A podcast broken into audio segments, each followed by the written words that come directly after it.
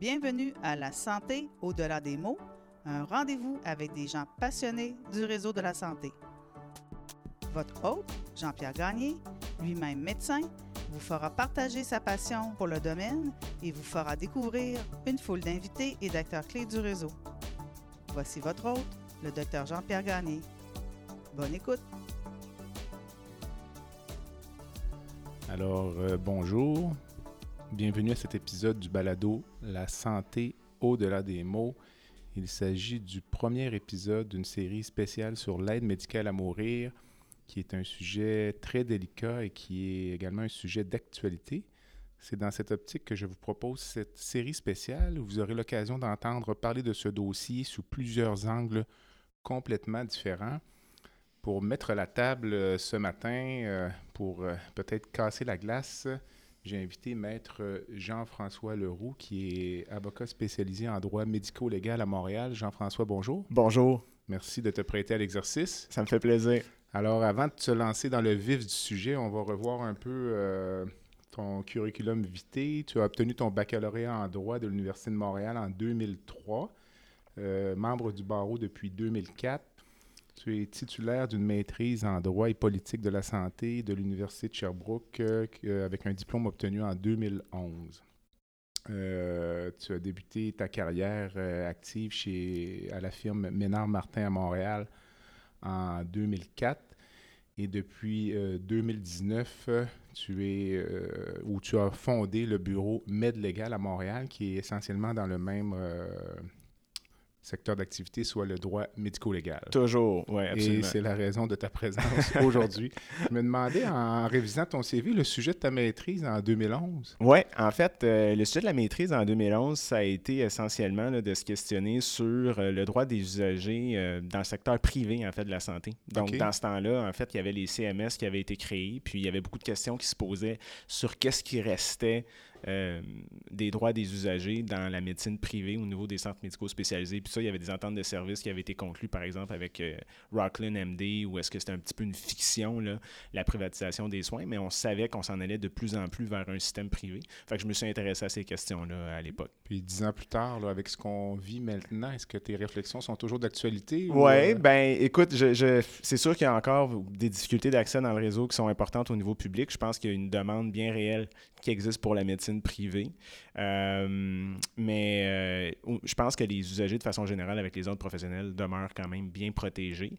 Euh, mais le système public, j'estime qu'il offre davantage quand même de, de, de, protection, si tu veux, par le contrôle de l'acte à l'interne, le mécanisme de plainte à l'interne aussi qui, qui, qui, est plus rigoureux en ce qui me concerne. Donc, il y a encore des avantages, je pense, bien réels au système public par opposition au système privé. Est-ce que les cliniques privées sont tenues d'avoir des, des, services de gestion des plaintes? Ou ben, c'est-à-dire que... une structure qui s'apparente à ça? Quand il y a des ententes de services, donc ça dépend aussi comment que les patients vont entrer dans la clinique privée. Comme par exemple l'exemple de Rockland MD, c'est une fiction, hein, la privatisation des soins à ce niveau-là, parce que finalement, c'est par exemple le réseau public qui va envoyer les cas chirurgicaux dans l'installation physique de la clinique privée. Donc, à la fin de la journée, le mécanisme de plainte va être le même euh, que le système public. Euh, par contre, euh, quand on voit d'autres installations privées qui n'ont pas nécessairement d'entente de service, c'est plus l'ordre à ce moment-là qui va pouvoir intervenir par opposition à des mécanismes plus structurés qu'on retrouve euh, dans le réseau public, par exemple. Parmi les dossiers d'envergure euh, auxquels tu as été rattaché dans le passé, il y a notamment là, euh, ce qu'on appelle communément l'affaire Gladu. Truchon. Gladu Truchon, Donc, en 2000, le jugement est sorti en 2019. 19, oui. L'automne 2019, septembre 2019. on va y revenir tout à l'heure en détail. Tu as également témoigné au Sénat sur euh, la teneur du projet de loi C7, sur euh, lequel on va revenir. C'était euh, un témoignage qui était en visioconférence en, raison de la pandémie, mais quand même ton expérience de, de ben, d'exprimer devant c'était les sénateurs. Oui, c'était, oh, ben, une, première expérience pour moi, donc c'est toujours un peu intimidant. Puis c'est surtout, je me questionnais quant au niveau de maîtrise que les sénateurs pouvaient avoir du dossier. Puis j'ai vraiment été agréablement surpris de voir à quel point ils maîtrisaient bien la question, la pertinence des questions qui étaient posées aussi. Donc, honnêtement, j'ai bien aimé mon expérience. Euh, puis, euh, puis, les recommandations, en fait, qui ont euh, été produites par le Sénat étaient en phase, en grande partie, là, avec, entre autres, ce que le barreau du Québec demandait.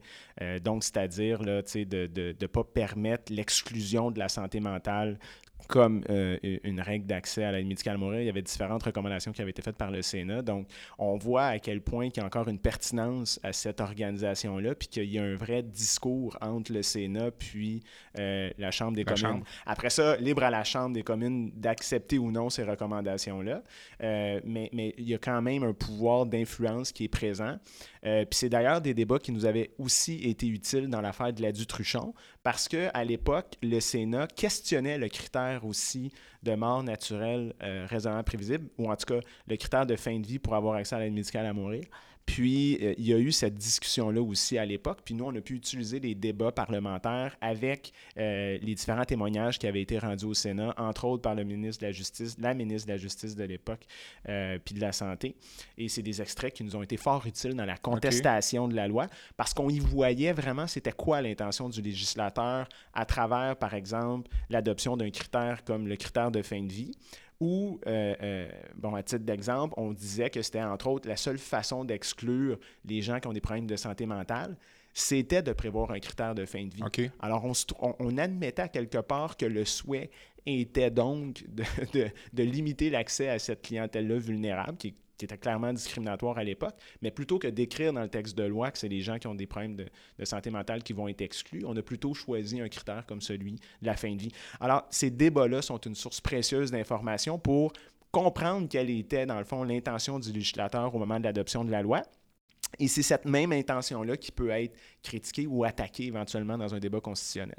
Alors, bref, euh, pour revenir à la question du Sénat, c'est clair qu'on peut, on peut être critique par rapport à la pertinence de l'organisation, mais en tout cas, de mon expérience, ça, a été euh, positif, somme toute. Ouais. Tu t'es également penché sur l'aide médicale à, mourir pour les patients psychiatriques. Là. Tu viens d'en parler, mais euh, tu as d'ailleurs déjà donné des cours dans ce, dans des conférences, des conférences. conférences ouais. Donc, euh, ton opinion, disons, ou ta vision du futur, là, parce que c'est. Euh, ben, on sait maintenant. C'est un sujet chaud. C'est un sujet chaud. En fait, il y a une commission spéciale qui va se prononcer sur cette question-là. Euh, le rapport devrait être publié normalement au plus tard le 10 décembre. Euh, c'est pas juste moi qui le dis, là, mais, mais toutes les associations professionnelles ont déjà déposé des mémoires qui vont dans le sens de ne pas permettre cette exclusion-là. donc, l'exclusion des des gens qui ont des problèmes de santé mentale euh, comme étant le seul motif de leur demande. Euh, c'est une discrimination qui alimente les stigmates par rapport à cette clientèle-là. Puis, évidemment, moi, je suis là juste comme juriste aujourd'hui. Et, et, si on regarde donc les règles de droit qui sont applicables, puis les enseignements que la juge Baudouin euh, nous a euh, communiqués dans son jugement de la Dutruchon, c'est qu'on ne peut pas euh, stigmatiser ou en tout cas apposer une étiquette de clientèle vulnérable à l'ensemble d'un groupe de population sans analyser la condition ou la situation particulière à chacun. Donc, la vulnérabilité collective, c'est une notion qui a été euh, rejeté par les tribunaux. Il faut plutôt s'intéresser à la vulnérabilité individuelle. Et c'est la raison pour laquelle le gouvernement a associé donc une limite de temps à l'exclusion de la santé mentale dans la loi fédérale en ce moment, on aura l'occasion sûrement d'y revenir.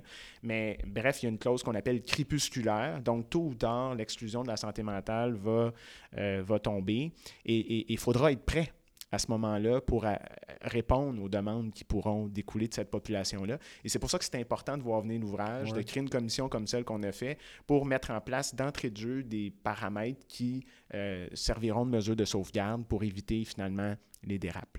C'est intéressant parce que tu dis finalement qu'en excluant les gens atteints d'un euh, problème de santé mentale, on les stigmatise? Ben, on nourrit une stigmatisation qui est déjà bien présente. Parce qu'il y a des gens qui ont dit suite euh, au procès ou au jugement de la Dutruchon qu'en éliminant ce critère de fin de vie puis en donnant un accès à cette clientèle-là, c'est à ce moment-là qu'on les stigmatisait, puis qu'on, euh, je cite une référence sur Internet, on dit qu'on enchassait les stéréotypes, puis on exacerbait la stigmatisation. Donc, on dit que Des personnes en situation de handicap, par exemple. Exactement. Donc, la, vérité dans l'œil euh, de l'observateur.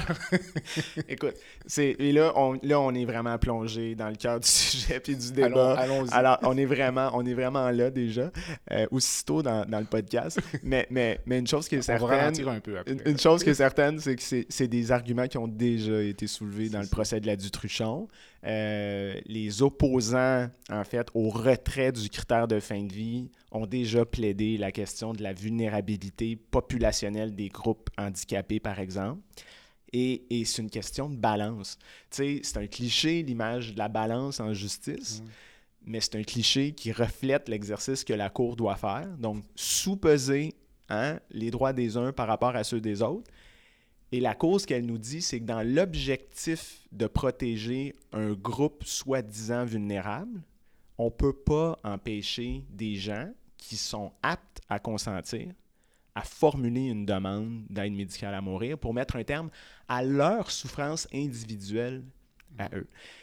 La Dutruchon, là, au jour 1 du procès, pour l'anecdote, euh, nos, euh, nos collègues en, en défense, euh, un des groupes là, euh, qui représentait euh, des personnes vulnérables, a annoncé au tribunal qu'il allait y avoir un, citoyen qui souhaite assister au débat, qui va être présent plus tard dans la journée, mais qui est quand même passablement handicapé, et, euh, mais qui souhaite quand même assister. Puis, compte tenu de son niveau d'handicap, ça va peut-être déranger un peu quand il va rentrer dans la salle d'audience. Et de fait, plus tard dans la journée, les portes s'ouvrent, et là, c'est une civière donc d'hôpital qui fait son entrée dans la salle d'audience. C'est un monsieur donc qui, qui- qui était lourdement handicapé, un monsieur quadraplégique, et euh, qui, a, qui a exprimé, hein, qui, a, qui a voulu exprimer son souhait de vivre et qu'il se sentait euh, bon menacé par la démarche qui était faite par nos clients.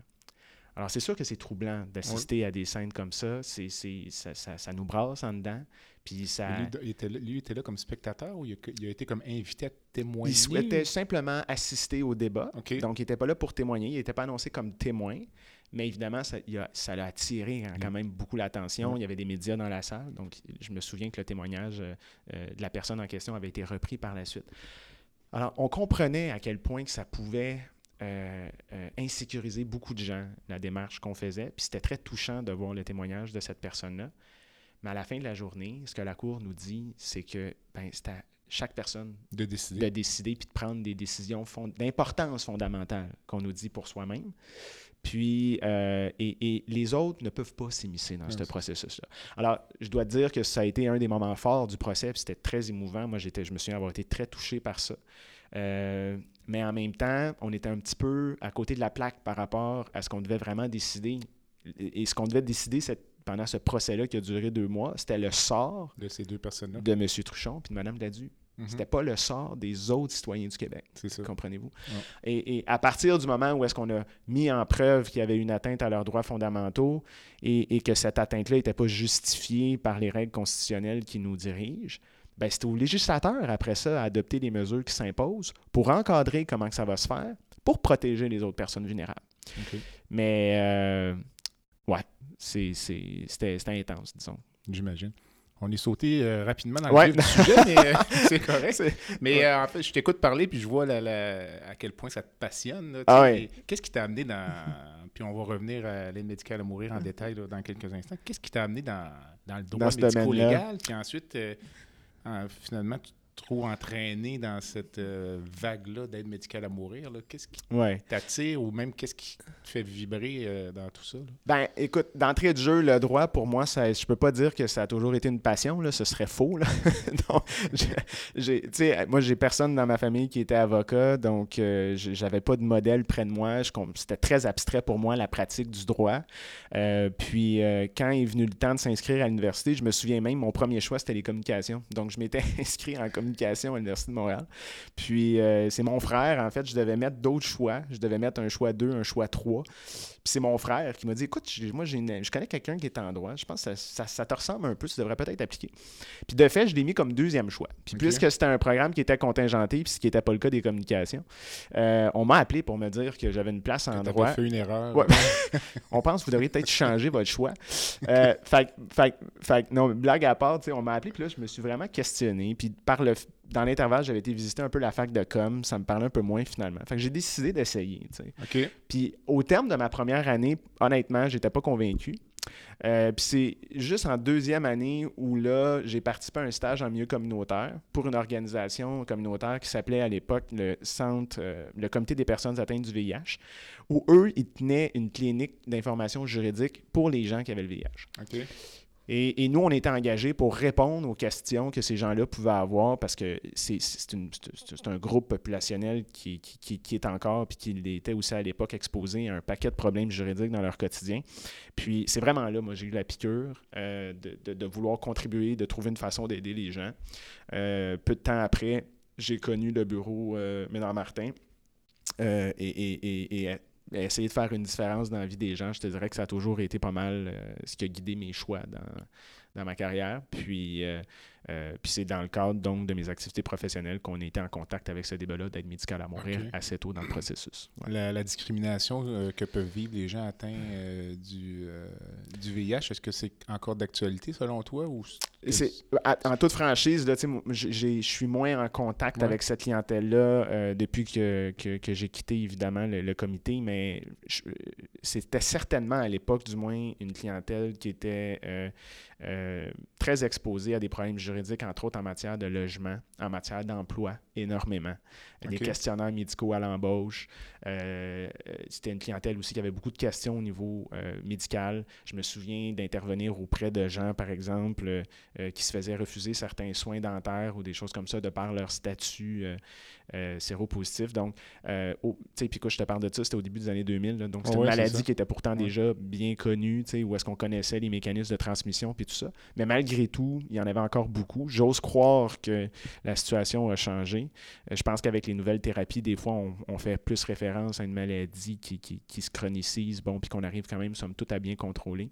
Euh, mais qui reste quand même, euh, en tout cas, à l'époque, certainement, c'était des enjeux très importants pour cette clientèle. C'est quand même intéressant parce que la, la, discrimination peut prendre plusieurs formes et plusieurs visages. Absolument une des invitées que je vais avoir plus tard dans la série sur l'aide médicale à mourir, Madame Sandra de Montigny.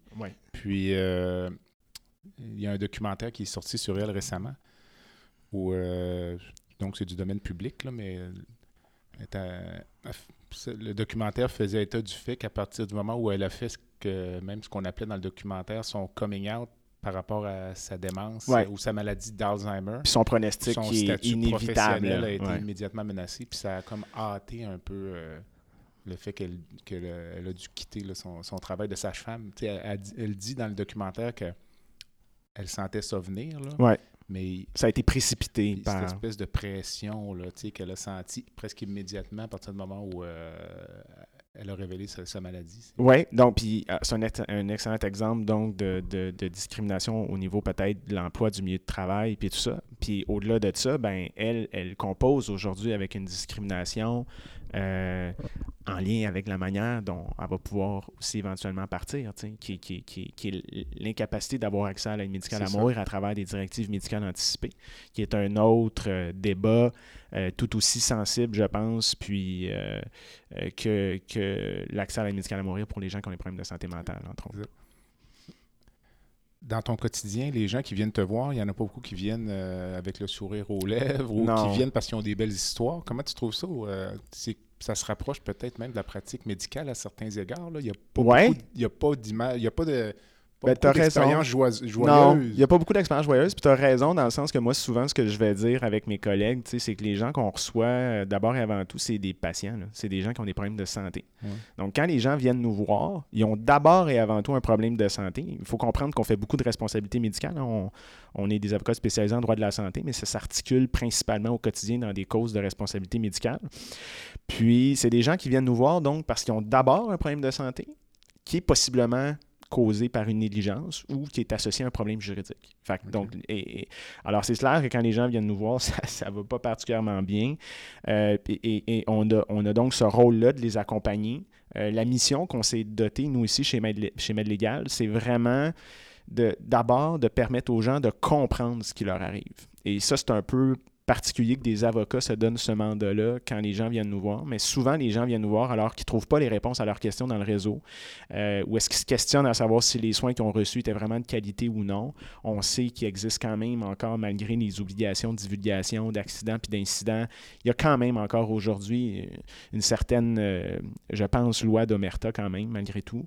Euh, et, donc, dans, dans, cette foulée-là, ben, en ayant accès à nos services, on cherche à les aider à, en fait, on, cherche à, comprendre ce qui a pu leur arriver en, travaillant, par exemple, avec des experts puis des choses comme ça. Puis si on arrive à la conclusion qu'effectivement, leur situation découle euh, de négligence, ben, notre rôle à ce moment-là, c'est de les accompagner dans l'obtention d'un dédommagement pour cette situation-là. Alors, c'est sûr que c'est des histoires difficiles, mais à la fin de la journée, on, pense euh, être capable de faire une différence dans la vie de ces gens-là, puis de permettre de donner un sens à ce qui a pu euh, se produire comme drame, que ce soit d'éviter que ça se reproduise à d'autres euh, en, contribuant d'une certaine façon à l'amélioration de la qualité des soins. On y croit profondément ici euh, comme mécanisme, puis ultimement leur permettre peut-être donc de financièrement, parfois dans certains cas, de, de pallier aux difficultés auxquelles ils font face. Est-ce que l'enjeu monétaire est euh, souvent un problème? Parce que de, votre opposant, lui, a des, euh, ressources. En termes de ressources, ouais, ben, il faut dire, ouais, c'est ça. notre adversaire en général, c'est la CPM. Donc, c'est sûr qu'en termes canadienne de, protection, médicale. Donc, c'est sûr qu'en termes de, ressources euh, de, leur côté, euh, disons qu'il n'y a pas beaucoup de difficultés. Euh, mais au-delà de ça, on, avec l'expertise qu'on a, avec les, mécanismes qu'on a mis en place pour faire les évaluations de nos dossiers, puis tout ça, on, tire très, très bien notre épingle du jeu. puis le système a beaucoup changé aussi. Euh, quand j'ai commencé ma pratique, quand on faisait des dossiers, par exemple, de négligence au moment d'accouchement, euh, c'était pas rare qu'on appelait deux, trois obstétriciens euh, de part et d'autre, tant en demande qu'en défense, pour avoir des opinions sur ce qui s'était produit. On mettait en état des dossiers avec 4-5 expertises pour répondre à la même question. Depuis ce temps-là, les règles ont beaucoup changé. De sorte que là, maintenant, c'est une expertise de part et d'autre euh, au, maximum, selon les règles de pratique. Alors, il y a des efforts quand même qui ont été faits. Puis, je dois quand même dire, du côté de la CPM, qu'il y a quand même une volonté, euh, lorsqu'à l'évidence, le dossier là, est indéfendable, d'arriver à des règlements. donc, et ça, on le voit dans notre pratique au quotidien. Donc, euh, on, tire très bien notre épingle de jeu. Dans ton travail au quotidien, trouves-tu qu'il y a comme une quantité maximale de souffrance que tu es capable d'absorber? Est-ce qu'il y a des journées où tu arrives chez toi le soir, tu dis là, euh, là c'était assez. Là. Ça me pas mal. Là, ouais. Ben, tu vois, il y, a des similitudes dans notre travail avec la médecine, mais en même temps, il y a des différences qui sont importantes. Donc, c'est-à-dire, quand les gens viennent nous voir, l'épisode aigu est terminé. Là. Hein, ils viennent nous voir parce que la crise a, passé. Il y, a, un peu. Euh, ça s'est un peu cristallisé leur situation. Donc, j'ai quand même pas la, prétention de, comparer ce qu'on fait avec euh, un intensiviste ou avec euh, quelqu'un qui travaille aux soins palliatifs ou des choses comme ça.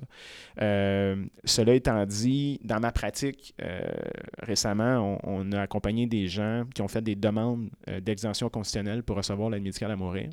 Alors, ça, c'est des gens qui, étaient là, en phase aiguë, si tu veux, de leurs conditions chroniques, avec des souffrances importantes qui n'étaient pas en mesure de soulager. Et là, notre rôle était d'aller chercher des jugements pour leur permettre d'avoir accès à l'aide médicale à mourir. On a fait ça pendant euh, presque 12 mois. Euh, et, ça, je dois t'admettre que ça a été difficile. On en a fait plusieurs, au-delà d'une dizaine de suite personnes. au jugement Gladue-Truchot. Oui. Ou est-ce que là, les citoyens, pour avoir accès à l'aide médicale à mourir, s'ils ne rencontraient pas les critères, entre autres de fin de vie, ils devaient obtenir la permission d'un juge le temps qu'on adopte la nouvelle loi. Et, là, ben, on a accompagné beaucoup de gens qui, avaient toutes sortes de problèmes. Là, de, ça, ça, allait là, de la sclérose en plaques, euh, bon, par exemple, d'autres problèmes de, maladies chroniques, diabète, euh, diabétique, euh, Parkinson avancé. Et, là, ben, on accompagnait les gens dans leur souffrance au, quotidien. pour, puis, puis, on, écrivait les procédures pour leur permettre d'avoir accès à la médicale à mourir. Donc, honnêtement, ça a été difficile, mais en même temps, ça a été vraiment gratifiant. alors que chaque jugement obtenu, on percevait un niveau de reconnaissance qui n'avait pas de commune mesure avec ce qu'on pouvait recevoir, puis on ne fait pas ça pour ça, ah mais de la part de nos autres clients, par exemple, dans des causes de responsabilité médicale. Alors, le niveau de gratitude qu'on percevait des gens qu'on accompagnait dans leur demande d'aide médicale à mourir, c'était très impressionnant à recevoir. Et, ça légitimait, je pense, l'ensemble de la démarche puis du processus, de voir à quel point c'était important pour eux de, partir de cette, de cette façon-là au moment choisi par eux. Alors, ça a été. Euh, mais oui, il y a des. Tu sais, je dois t'admettre qu'il y a des moments où j'ai dit à, ma conjointe, là, tu sais, bon, là, honnêtement, vivement le week-end. Dirais-tu que Gladu Truchon, c'est comme le, top de, l'événement le plus gratifiant ou la cause la plus gratifiante de ta carrière? C'est ben, certainement la, cause qui a connu le, plus gros rayonnement. Euh, c'est sûr, je vais me souvenir de, de la du Truchon, de, tous les détails là, du procès, probablement tout, pour le restant de ma carrière.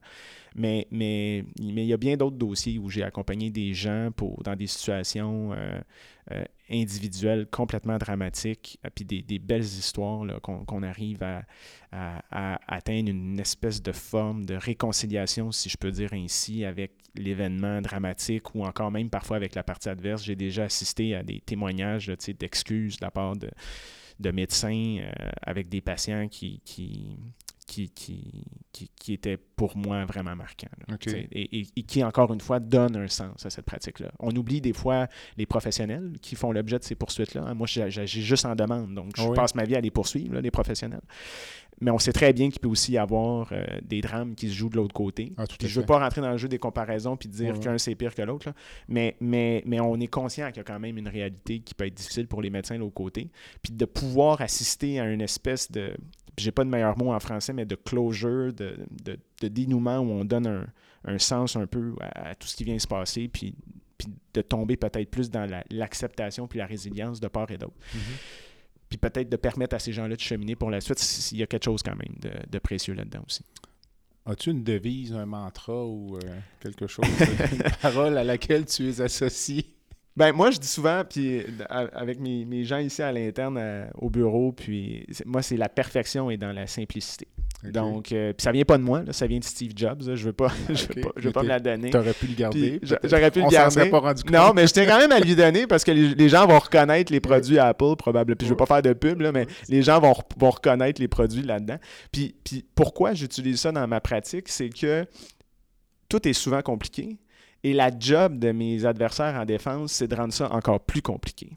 Pour s'assurer qu'un juge hein, euh, puisse pas condamner le médecin dans le cadre de la poursuite qu'on va faire. Écoute, c'est tellement compliqué, là, la médecine, puis si, puis là, c'était pas simple. Alors, au contraire, nous, notre rôle, c'est d'illustrer à quel point c'était simple, à quel point ce qui est arrivé, c'était, c'est, grossier, à quel point ce qui est arrivé, c'était évitable, à quel point la majorité des médecins placés dans les mêmes circonstances auraient fait différemment. Alors, il faut garder ça simple. Alors, quand on fait des procédures, quand on dépose des actions, il faut garder ça simple, pas trop de paragraphes, on résume l'histoire, on garde ça simple, puis ça, ça permet de contribuer à la compréhension de, de tout le monde, y compris, en premier juge, surtout. on veut jamais perdre le juge dans un procès, puis la seule façon de ne pas le perdre, c'est de garder ça simple. On prend une courte pause et on revient avec Maître Jean-François Leroux, qui est avocat spécialisé en droit médico-légal. Le podcast La santé au-delà des mots est une présentation du groupe conseil Beauchamp, Beaulieu, Dessureau, Toupin de la financière Banque nationale Gestion de patrimoine. Comme nous croyons que la santé financière fait partie de la santé globale, nous sommes heureux de nous joindre au docteur Jean-Pierre Gagné pour vous souhaiter une bonne saison de la santé au-delà des mots. Tu veux lancer ton propre podcast mais tu ne sais pas comment t'y prendre? Pas de problème. Mouton Marketing peut t'accompagner de la conception au lancement envoie ton idée de podcast à bonjour à commercial gomouton.com. Bonjour à commercial g o m o u t o n.com. L'univers du podcast t'attend. Alors, nous sommes de retour avec euh, Maître Jean-François Leroux. Jean-François, donc, euh, pour revenir sur euh, ce fascinant dossier de l'aide médicale à mourir, es-tu un supporter de l'aide médicale à mourir ou tu es plus un, un intervenant? Euh, je, je, ne me considère pas comme un militant. Je ne me, je me, considère pas comme quelqu'un qui fait la promotion de l'aide médicale à mourir. Depuis le début, dans ce dossier-là, je suis toujours intervenu avec mes, mes, lunettes de juriste. Puis l'analyse que, que j'en fais euh, c'est toujours avec ce statut-là. C'est sûr que, comme n'importe qui dans la société, je viens avec mon parcours de vie, je viens avec mon bagage, avec mes valeurs, puis c'est certain que ça, ça va teinter, le regard qu'on va porter sur cette question-là. Il n'y a pas personne qui peut prétendre être à l'abri de ça.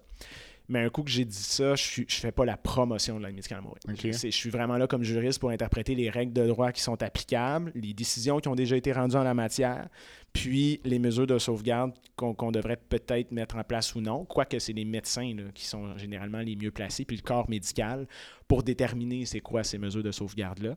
Comme par exemple l'Association des médecins psychiatres qui ont, déjà produit un, excellent euh, guide en prévision d'une éventuelle euh, euh, ouverture, de... ouverture de l'aide médicale à mourir à la santé mentale. mais alors non, je ne suis pas là comme militant ou pour faire la promotion de l'aide médicale à mourir.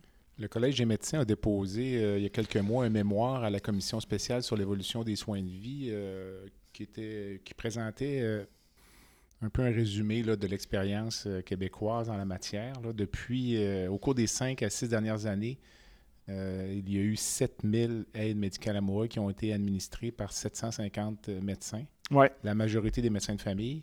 Ouais. Au Québec, ce serait environ 3% des décès annuellement on pense atteindre euh, à maturité 5% euh, environ des décès au Québec qui seraient via l'aide médicale à mourir. Ce qui est tout à fait en phase avec ce qui se passe dans les autres législations, euh, sociétés matures en matière d'aide médicale à mourir. Ouais.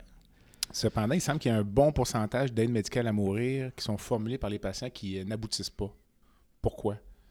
Les patients en font la demande euh, ou il y a certains rapports qui euh, c'est des choses qui soit viennent à tes oreilles ou oui euh, ben, c'est-à-dire que c'est publié donc ça a été diffusé dans les différents rapports mais il faut comprendre que, que, ce rapport-là fait le bilan de la pratique en aide médicale à mourir au cours de, de, de, de 5-6 ans. Là. et, et, la vérité, c'est qu'avant qu'on enlève le critère de fin de vie, ce qu'on sait, c'est qu'il y a beaucoup de demandes initiales donc, qui ont été demandées alors que les gens ne rencontraient pas le critère de fin de vie. Alors, ce qui était en soi euh, une raison pour euh, refuser l'accès à l'aide médicale à mourir.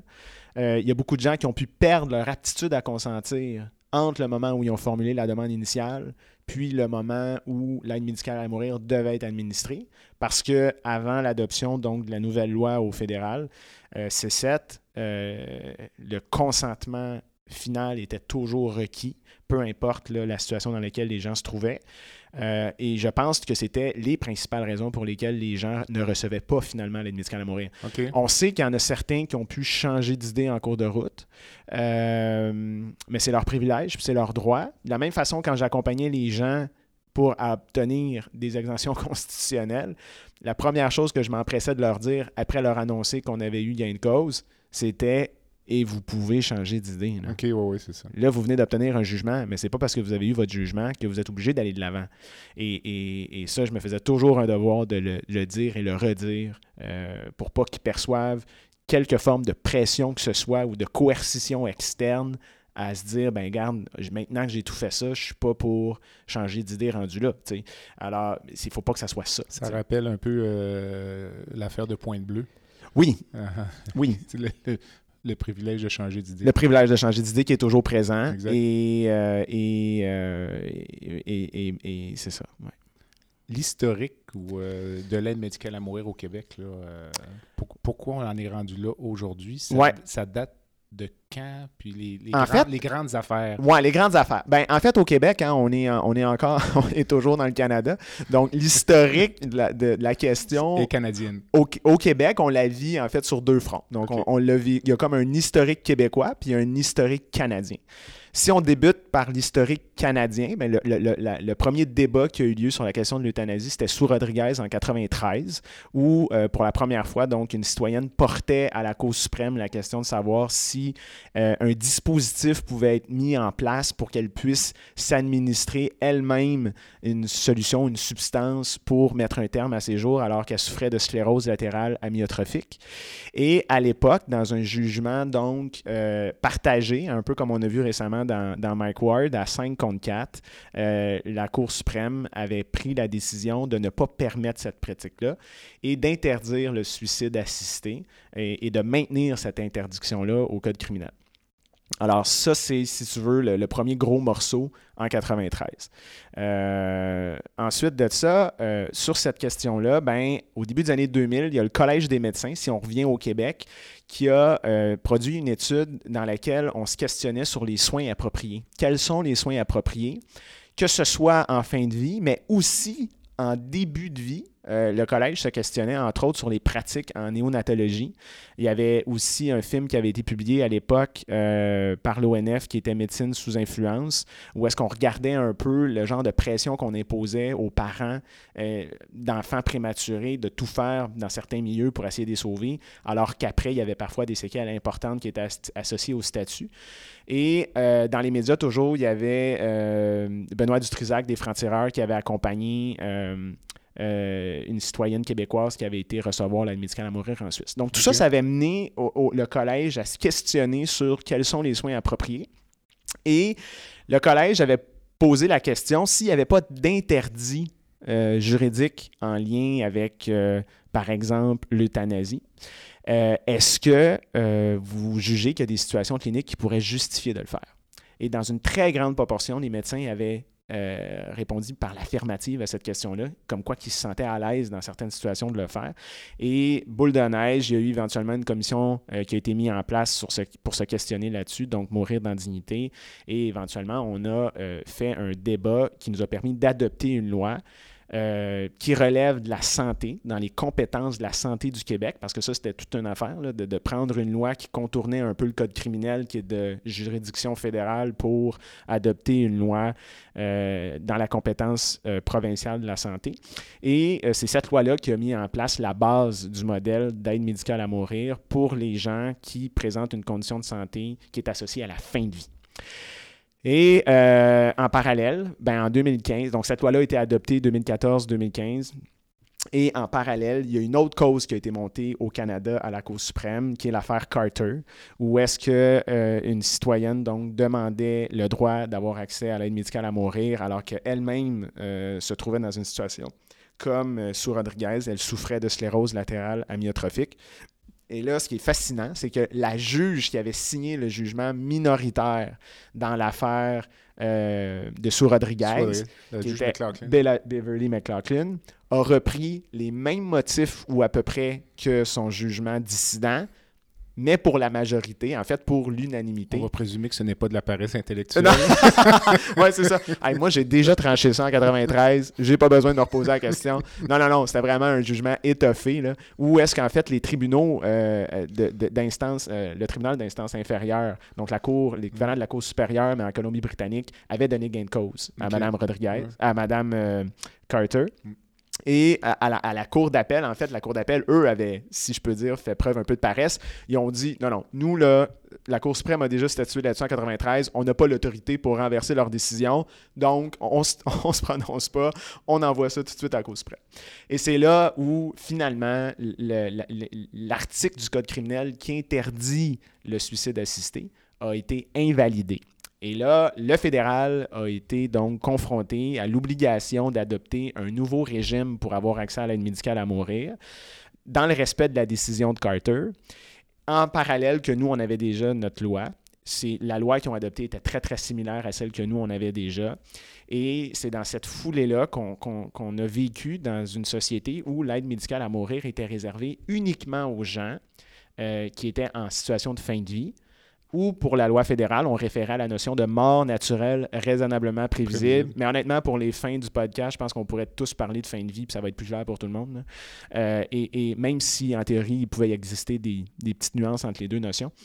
Mais bref, c'est de cette façon-là qu'on s'est retrouvé avec un critère qui limitait l'accès aux gens qui étaient en fin de vie, ce qu'on a contesté à travers la cause de la Dutruchon euh, et qui a été entendu par la juge Baudouin donc en janvier puis en février 2019, suivi du jugement en septembre où le critère de fin de vie a été invalidé euh, comme étant euh, nécessaire pour avoir accès à l'aide médicale à mourir. Si on recule dans le temps, euh, les causes, là, parce que ça fait pas si longtemps, ça fait une trentaine d'années, l'affaire Nancy B, par exemple, à quel point on a pu cheminer.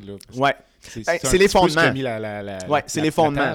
Donc, il faut, faut, alors là, il faut reculer à l'adoption de la charte. Alors là, on va reculer à l'adoption de la charte, donc euh, début des années 80, où est-ce que là, on va prévoir certains droits, dont le droit donc à l'autodétermination, le droit de, de, de, de prendre des décisions d'importance fondamentale pour soi-même et euh, à travers les décisions de Nancy B, mais euh, euh, aussi d'autres causes qui ont été rendues, on a respecté l'autonomie décisionnelle du patient. pour, par exemple, permettre la cessation d'alimentation forcée, pour permettre la cessation d'un respirateur si la personne souhaitait cesser un respirateur.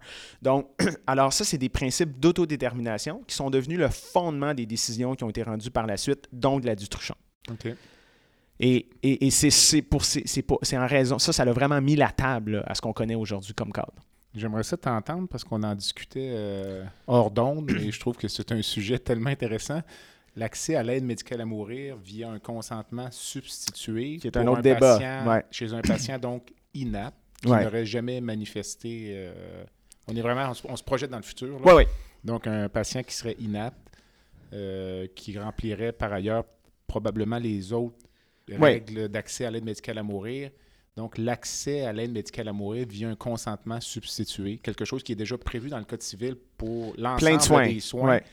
Euh, toi, tu penses qu'on n'ira jamais là. Puis je pense que c'est pas mal l'opinion de la- Ouais. de l'ensemble de la communauté. La société, c'est peut-être plus difficile. euh, Ouais. Ça serait dur de sonder peut-être là-dessus, mais Ben, en fait, je veux juste les- faire une nuance pour s'assurer que les gens comprennent bien de quoi on discute parce qu'il y aura probablement accès à l'aide médicale à mourir à travers des directives médicales anticipées. Mais là, je parle en qui serait c'est ça qui serait une forme qui serait une forme de consentement substitué parce que dans le fond on, on- on exécute la, la demande anticipée lorsque la personne n'est plus apte à consentir c'est pas de ça dont on parle Non. ce dont on parle ce, ce serait une personne qui aurait jamais euh, exprimé euh, ou, mis par écrit par exemple Mais on pourrait le- imaginer que ça a fait l'objet, comme dans- pour le consentement substitué, parfois ça, ça a fait l'objet de décisions ou de discussions familiales. là. informel Là, ouais. les enfants arrivent, Ouais. mon père, moi, il l'a dit plusieurs fois. C'est ça. il- mon père ne voulait pas être dans cette condition-là. Ouais. Puis nous, en pratique, on va faire ben, parfois un arrêt de soins. c'est ça Et donc, euh, on va parfois simplement retirer des, des antibiotiques, re- retirer certains médicaments.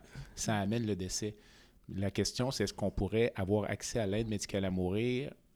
Il y a exactement le, le même mécanisme. Alors, la réponse, je pense que ce serait non, parce que le, le fondement même de tout le corpus jurisprudentiel qui nous a amené à de la Dutruchon, c'est de donner préséance à l'autodétermination au détriment de la protection d'une vulnérabilité collective. Donc ça, ça passe par l'expression d'une volonté et la meilleure mesure de sauvegarde que le législateur nous donne, c'est l'expression du consentement. Ça marche? À partir du moment où est-ce qu'on évacue l'expression du consentement de la personne concernée, alors là, on change le paradigme et c'est plutôt une décision prise par les proches sur une situation que eux-mêmes ne vivent pas directement. Ils la vivent évidemment indirectement, je ne veux pas minimiser ça. Mais ils ne la vivent pas comme personne euh, concernée, comme victime principale. Et à ce niveau-là, donc, on- n'est plus en train d'exercer l'autodétermination, qui est le fondement même de, l'économie de la loi actuelle, mais on est plutôt en train d'exercer le souhait de proche. Et, ça, dans l'idée où est-ce qu'on souhaite protéger des personnes vulnérables, c'était l'intention du législateur avec l'adoption de la loi qu'on connaît. Et cette intention-là de protéger les personnes vulnérables a dû être définie par la Cour. Et le législateur n'a pas défini qui sont les personnes vulnérables qu'on veut protéger. Par contre, la Cour nous dit la personne vulnérable qu'on veut protéger, c'est nécessairement celle qui n'est pas apte à consentir. Alors, si ce qu'on souhaite comme société, c'est de protéger cette personne-là, alors il serait contradictoire à cette intention-là de permettre une pratique où est-ce qu'on décide au nom de cette personne-là qu'est-ce qui va être bon pour elle ou non. Euh, comme par exemple euh, l'aide médicale à mourir, sans qu'elle ait eu la chance d'exprimer son consentement. Alors, à partir du moment qu'on évacue le consentement, en ce qui me concerne, on n'est plus en train de discuter d'aide médicale à mourir au sens qui est permis par la loi. Ce serait vraiment une autre prémisse. Et, et lorsqu'on on, va devoir faire le test de la constitutionnalité d'une telle mesure, il faudra se questionner parce que ce sera assez évident qu'on pourra probablement établir que ça porte atteinte à un certain nombre de droits, dont le droit, par exemple, à la sécurité ou le droit à la vie, qui est le corollaire de ne pas avoir des souffrances ou des choses comme ça. Euh, mais de l'autre côté de la balance, il y aura la nécessité de protéger les personnes vulnérables. Les personnes vulnérables qu'on veut protéger, c'est les gens qui sont inaptes à consentir. Et à partir du moment où est-ce qu'on ne tient plus compte de l'expression de volonté de cette personne-là, ben je pense qu'on expose la société effectivement à un niveau de risque de dérape euh, qui n'a pas de commune mesure avec euh, ce qui est le cas en ce moment. Mais l'aptitude à consentir, euh, ne serait-ce c'est un autre sujet complètement. Là, puis, euh, c'est un autre podcast. vais- Ce serait un autre je- podcast. Non, mais si on parlait juste, euh, parce que je veux t'amener sur deux sujets, mais Ouais. pour les enfants, les enfants sont inaptes, mais le dossier de l'aide médicale mourir pour les enfants, j'ai l'impression que ça va ça a plus de chances d'aboutir. Ça, c'est une première brèche. Alors, Ça- pour l'instant, on ne parle pas d'accès à l'aide médicale à mourir pour des enfants à l'extérieur d'une situation où ce serait des mineurs donc mature, l'équivalent du mineur mature en droit canadien, mais qui serait le mineur là, de, de 14 ans et plus, par exemple, au Québec. Euh, ça, c'est une autre question. Mais si on pense, par exemple, à, à- à la décision de donner l'aide médicale à mourir pour des enfants mineurs, mineurs, là, donc euh, du, des- en bas âge, des nouveaux-nés, 5-6 ans, euh, effectivement, c'est l'exercice d'un consentement substitué dans, dans la plus pure tradition de ce que tu viens de définir, en vertu de l'autorité parentale qui est confiée euh, aux parents. Et je pense qu'on change de paradigme. Et, et- et parce qu'on va- et parce qu'on change de paradigme, à ce moment-là, le- le- le- il est loin d'être évident que le tribunal autoriserait une telle pratique. Pour, euh, tu parlais tout à l'heure du fait de protéger là, le- le- la personne vulnérable, la personne qui ne peut pas consentir, euh, mais en pratique, ça, on fait déjà ça. Je- par exemple, euh, un patient... À travers des cessations de soins. On le fait à travers des Ou- cessations de soins. Non, ou, ou même... euh, le- Ou d'alimentation. Ou de ne pas offrir un traitement. Par Ouais, exemple, on une a un patient abstention. aux soins- une abstention de traitement, Ouais. un patient qui est très malade, euh, aux soins intensifs, qui est en hémorragie interne, puis qu'on décide tout simplement de ne pas opérer, ça amène le décès. Alors la différence, ou encore on sait aussi qu'en pratique, à l'occasion, les- les- le soulagement des douleurs peut être un peu majoré. tu sais. Ouais. Donc, on est, on est sur une ligne qui est quand même euh, Le- mince, mais je comprends. ce On que est une tu- ligne qui est, c'est très fin, là. C'est, Ouais. c'est une nuance qui est très fine. euh, Puis nous, c'est un argument qu'on. l'argument que tu lèves, on l'utilisait, nous, dans l'aide du Truchon. Hein, parce qu'on disait, là, l'alternative que le gouvernement nous propose, c'est d'avoir accès à la sédation d'alimentation, la cessation La d'alimentation, euh, puis d'hydratation. Ils ont même euh, fait venir un expert de New York pour nous expliquer c'était quoi le processus pour la grève de la faim puis de la soif, c'était quoi les complications que les gens développaient à travers tout ça, pour bien réaliser que ça n'avait pas de bon sens par rapport à l'exercice de l'autodétermination. Mais à la fin de la journée, je vais revenir un peu là-dessus. C'est c'est vraiment donc de sous-peser dans la balance à quel point est-ce que la valeur de l'expression de l'autodétermination puis la possibilité de faire des choix d'importance fondamentale, on a jugé que c'était une valeur qui était plus importante que la protection des personnes vulnérables parce que l'exercice du consentement nous protège des abus. À partir du moment que tu enlèves l'exercice du consentement dans l'équation, la crainte d'abus peut devenir, d'après moi, plus légitime, Mhm. malgré le fait que on n'a peut-être pas beaucoup de données non plus pour quantifier ce phénomène-là de toute façon. Est-ce qu'il n'y a pas à l'occasion un double discours dans ce sujet-là où, euh, à certains égards, on dit ben l'aide médicale à mourir, là, c'est un soin comme les autres, là, puis la mort, ben, c'est un événement de la vie comme les autres. Donc, ça, c'est un argument en faveur de l'accès à l'aide médicale à mourir. Mais dans certains sujets, on dit ah non, non, non, non, non. Là, on va trop loin. L'aide médicale Ouais. mourir, c'est quand même pas un soin tout à fait comme les autres. Écoute, t'as raison, puis ça peut être difficile de s'y retrouver. Moi, c'est sûr que tout mon discours est teinté par mes lunettes de juriste. Là. Puis pour moi, ces nuances-là, euh, qui peuvent sembler fines, sont en fait très évidentes. Capital, oui, oui, puis capital pour moi. Euh, mais mais tu as raison que de l'extérieur, ces, ces- ces nuances-là peuvent échapper, je pense, avec raison, là, à, à- à la majorité probablement de la population. Euh, et, et je pense que c'est ça en partie notre rôle, c'est d'être les chiens de garde de ce système-là pour s'assurer qu'on reste dans, dans des paramètres qui, où, où- où les droits de tous et chacun sont, sont vraiment respectés, puis surtout protégés là, pour éviter justement les dérapes. Avant de passer au sujet suivant, là, parce qu'on pourrait y passer quelques On heures. pourrait, on Mais- pourrait. mais là, on est, on est dans ton bureau d'ailleurs à Montréal euh, aujourd'hui, mais euh, s'il y a quelqu'un qui appelle aujourd'hui qui dit écoutez, moi, là, euh, mon père euh, ou ma conjointe a 50 ans, Ouais. elle a fait un accident cérébral vasculaire euh, dont elle ne récupérera jamais. Elle a des infections, ce qu'on appelle ostéomyélite, des infections du bassin. On a dû mettre une stomie. euh, euh, elle ne communique pas. Elle a un tube de gavage dans son estomac. Elle est, on voit qu'elle est souffrante. là. toutes, les fois Ouais. que le toutes les fois qu'elle est mobilisée par le personnel, elle gémit. euh, moi, je pense qu'elle devrait avoir accès à l'aide médicale à mourir. Toi, tu vas lui dire, ben, c'est pas possible. Ben, moi, mon devoir comme avocat, c'est d'abord d'avoir un, un- un- face au client un devoir de conseil puis de guidance. Mon code de déontologie, c'est ça qui m'impose. Donc, ce que je vais d'abord faire, c'est expliquer à la personne à quel point que le système en ce moment, non seulement lui permet pas d'avoir accès à ça, ça, c'est les règles en, en date d'aujourd'hui, mais en plus, si son souhait, c'était de faire une contestation constitutionnelle de cette mesure-là, Ouais. ses chances de succès seraient excessivement minces suivant le cadre actuel normatif. Mais tu pourrais envisager d'y aller si le client dit Moi, je veux qu'on pousse l'exercice?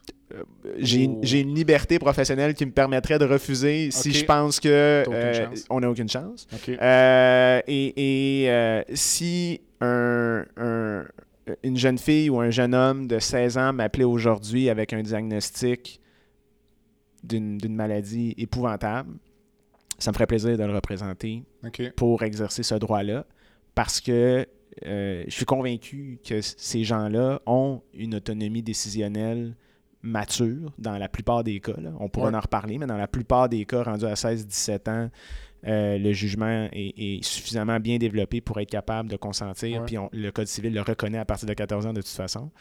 Euh, et, et- et là, je pense que la prochaine bataille, elle est là. D'abord, la prochaine bataille, elle est là. En- Ensuite de ça, il y aura la question de la santé mentale, pour moi, c'est déjà réglé.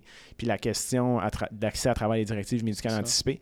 Mais disons, le, le prochain enjeu à court terme, c'est vraiment la situation des mineurs euh, qu'on a- qu'on- qu'on appelle là, capables ou, Matures. de ouais. En fait, j'ai lu que possiblement même les, les mineurs euh, matures auxquels on fait référence, qui sont atteints de maladies graves, atteignent un niveau de maturité intellectuelle qui serait probablement supérieur. Je, je serais si pas du les- tout surpris de cette réalité-là. Ils sont confrontés, absolument. D'abord, c'est des gens qui sont capables d'apprendre plein de notions. là. Je veux dire, tu, tu te rappelles de tes cours au secondaire, puis tout ça, bon, puis Ben, vaguement, non, mais ou en tout cas, ben, je me suis, Non, on- ils ont une capacité Ouais, d'intégration d'informations. Puis je suis pas un spécialiste en la matière, là, mais il y a une raison pour laquelle le législateur a, a- a tracé la ligne à 14 ans. t'sais. Donc c'est qu'on on n'entretient plus vraiment de doute par rapport à la capacité décisionnelle rendue à 16 ou 17. Euh, la question qui va se poser maintenant, c'est si tentés qui ont une capacité décisionnelle préservée, l'enjeu est plutôt de savoir, malgré tout, quelle est la part d'influence des parents. Ouais. Je pense que l'enjeu se situe là, beaucoup plus que la capacité vraiment qu'on a d'évaluer leur aptitude à consentir. Et là, ce qu'on voudrait pas, c'est d'être dans des situations où est-ce que l'influence parentale est peut-être trop importante par dans rapport... un sens ou dans l'autre. Dans un sens ou dans l'autre. Ah oui, absolument. Puis ce qu'on sait, hein, puis je, je pense que tu auras l'occasion de parler à des gens, des médecins qui, qui offrent de l'aide médicale à mourir sur une base régulière. Ce qu'on sait sur le terrain, c'est qu'il y a beaucoup plus de gens qui cherchent à convaincre euh, les, usagers de ne pas avoir accès à l'aide médicale à mourir que le contraire. Euh, et, euh, et, et ça, ça reste quand même, c'est ça, des situations difficiles. À l'automne 2021, euh, on en est où là, au niveau de l'accès à l'aide médicale à mourir concernant le deuxième consentement? Donc, euh, Ouais. Donc, euh, alors, depuis mars 2021, il y a la loi C7 qui a été adoptée au fédéral qui répond à l'affaire de la Dutruchon. Donc, on a maintenant un cadre normatif euh, qui a exclu la fin de vie comme critère pour avoir accès à l'aide médicale à mourir. Ce qu'on a fait maintenant, c'est qu'on a plutôt créé deux manières d'avoir accès à l'aide médicale à mourir. Il y a une première manière où on va y avoir accès alors qu'on présente une maladie euh, qui est associée à un pronostic de fin de vie. Puis il y a une autre manière où on y a accès sans être atteint d'une maladie qui est associée à un pronostic de fin de vie. Pour les gens qui sont en fin de vie, on a retiré la notion du consentement final. Donc, les gens qui formulent une demande d'aide médicale à mourir alors que dans les faits, ils sont en fin de vie, on a retiré l'obligation qu'au moment de recevoir l'injection, ils soient toujours aptes à consentir, tout simplement parce que ça crée des situations absolument inhumaines où est-ce que les gens refusaient de prendre des antidouleurs ou de la médication pour soulager leur douleur, dans la crainte, en fait, de perdre leur aptitude à consentir. Exact. Alors, c'est l'amendement d'Audrey qu'on appelle, qui découlait d'une situation vécue par euh, une citoyenne.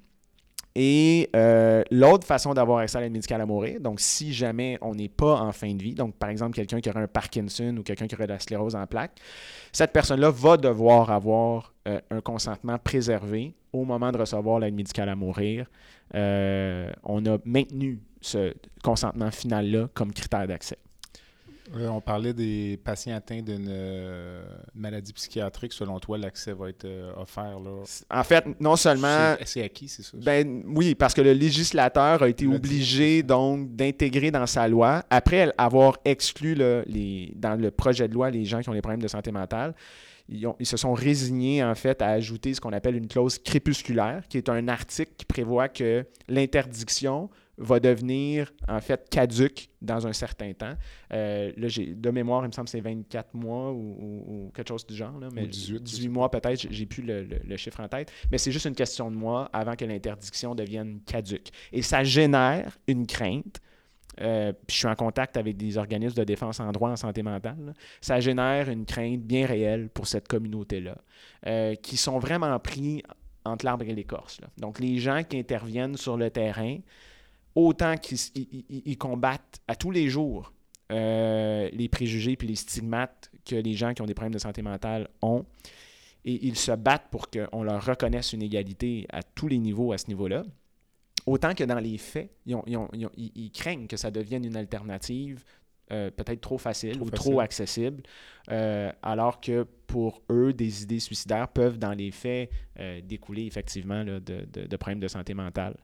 Euh, alors, je, je sais que c'est une situation qui est quand même délicate, mais à la fin de la journée, en ce moment, euh, les mesures de sauvegarde qu'on songe mettre en place pour déterminer l'admissibilité à l'aide médicale à mourir pour cette clientèle-là, c'est des mesures qui me semblent être quand même très rigoureuses. Ça va être compliqué. Là. Pas, ça ne sera pas facile, ça va être compliqué et il faudra rencontrer plusieurs critères en matière. Par exemple, d'abord, il faut que ce soit une maladie qui est incurable. Déjà là, il y a, une certaine controverse sur dans quelle mesure qu'une maladie mentale est incurable ou non. On sait aussi que les symptômes vont beaucoup varier dans le temps pour certaines maladies, comme par exemple la schizophrénie, où les gens vont être très symptomatiques à certains moments de leur vie, puis parfois il va y avoir, euh, ça va s'amender euh, par la suite. Euh, ensuite de ça, il y aura la question de savoir dans quelle mesure donc euh, la personne donc présente des souffrances qui sont aussi intolérables. Euh, ça va être, il, il faudra qu'il y ait des mécanismes en place pour faire cette évaluation-là. Dans quelle mesure est-ce que la maladie mentale influe ou non le processus décisionnel? Alors là, ce qu'on sait, ce qu'on avait discuté entre autres dans l'affaire de la Dutruchon, c'est a certaines pathologies qui sont associées à, à, des symptômes en fait subcliniques ou en tout cas où, euh, les, les gens vont, vont présenter des, euh, certains troubles en fait qui ne nous permettront pas nécessairement de poser le diagnostic formellement, mais où est-ce qu'on se questionne à savoir si ça peut quand même interférer avec le processus décisionnel. Euh, alors, ça va nécessiter une, une rétrospection assez importante du parcours de la maladie de la personne avant de dire que oui, on peut y avoir accès. Alors, en d'autres mots, c'est pas parce que tu viens de recevoir un diagnostic de dépression sévère majeure que tu vas avoir accès à l'aide médicale à mourir demain matin. Il faudra que la personne ait essayé un certain nombre de molécules, euh, puis il faudrait qu'il y ait une espèce de, de- de, euh, d'entente avec l'équipe traitante, qu'on est dans le soin approprié auquel on fait quand même référence là, euh, dans la philosophie derrière l'aide médicale à mourir. Ça va être assez délicat également, dans la mesure où on tente, dans bien des cas, d'empêcher ces gens-là de s'enlever la vie, Ouais. puis qu'on leur offrirait comme porte de sortie. Ouais. C'est un argument qui a été plaidé par le procureur général dans de la Dutruchon en disant que les efforts que le gouvernement euh, investit à, à prévenir le Le suicide sont minés par la pratique de l'aide médicale à mourir. Et le- le- la juge euh, Baudouin, après avoir entendu l'ensemble des experts psychiatres qui ont témoigné sur la question, puis après avoir consulté une documentation assez abondante sur la question, est arrivée à la conclusion qu'on pouvait séparer le processus de l'aide médicale à mourir euh, au processus suicidaire. Alors, il y a certaines caractéristiques qui sont associées au suicide, comme le fait que ce soit souvent un geste qui est commis de façon privée sans que la personne nécessairement euh, le diffuse. Euh, on, on dit que c'est souvent un geste qui est impulsif, alors que l'aide médicale à mourir, c'est vraiment un geste qui se pose dans la consultation, dans La discussion, la réflexion. Alors, c'est tous des points qui ont permis à la Cour de dire, ben vous savez quoi, moi, je pense pas que c'est le même phénomène. Puis parce que c'est pas le même phénomène, vous pouvez pas me dire que la pratique de l'aide médicale à mourir va dans les faits miner les efforts investis dans la prévention du suicide. Alors normalement, cette réflexion-là devrait être la même euh, par un tribunal qui pourrait, par exemple, entendre une contestation d'une loi, parce que hein, nous, on a contesté le critère de fin de vie, mais il y a des groupes qui pourraient contester une loi qui permet l'aide médicale à mourir pour des gens en santé mentale. Tout est possible. Tout est possible. Et, euh, mais c'est quand même eux qui auront le fardeau de preuve d'établir donc cette confusion-là. Puis pour l'instant, ils n'ont pas réussi à, à faire cette démonstration-là devant la Cour, en tout cas. Euh, la commission, donc, euh, qui est en cours actuellement, qui doit déposer son rapport bientôt, traite Ouais. de l'accès à l'aide médicale à mourir via des directives médicales Entre anticipées autres. Ouais. pour les patients ou les patientes inaptes. Oui. Selon toi, ça va aboutir à quoi? Alors, encore une fois, l'ensemble... une boule de cristal. Ouais. ben, en fait, si on se fait aux mémoires qui ont été déposées, l'ensemble des groupes professionnels sont d'accord pour cette pratique-là. Donc, que ce soit le Collège des médecins, avec des nuances, là, mais que ce soit le Collège des médecins, l'Ordre des infirmières, l'Association des médecins spécialistes, à peu près tout le monde s'est prononcé en faveur d'une telle pratique. Euh, Je suis habité, quand, malgré le fait que je comprends pourquoi théoriquement ça, ça s'en va vers ça, je demeure habité d'une certaine, euh, d'un certain, d'une certaine réflexion, un certain questionnement par rapport au caractère opérationnel de la patente. Pour que Parce- ce soit bien clair, pourrais-tu nous donner, mettons, un exemple? Oui, donc, alors un exemple typique, ce serait une personne donc, qui reçoit un diagnostic d'Alzheimer, euh, qui est au début de sa maladie.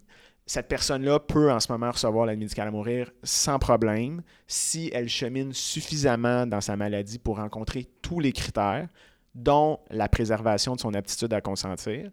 Euh, euh, et à ce moment-là, elle va recevoir l'aide médicale à mourir par elle-même, mais à un moment beaucoup plus hâtif que ce qui serait nécessaire parce qu'elle a son aptitude à consentir qui est préservée, qui est encore exigée.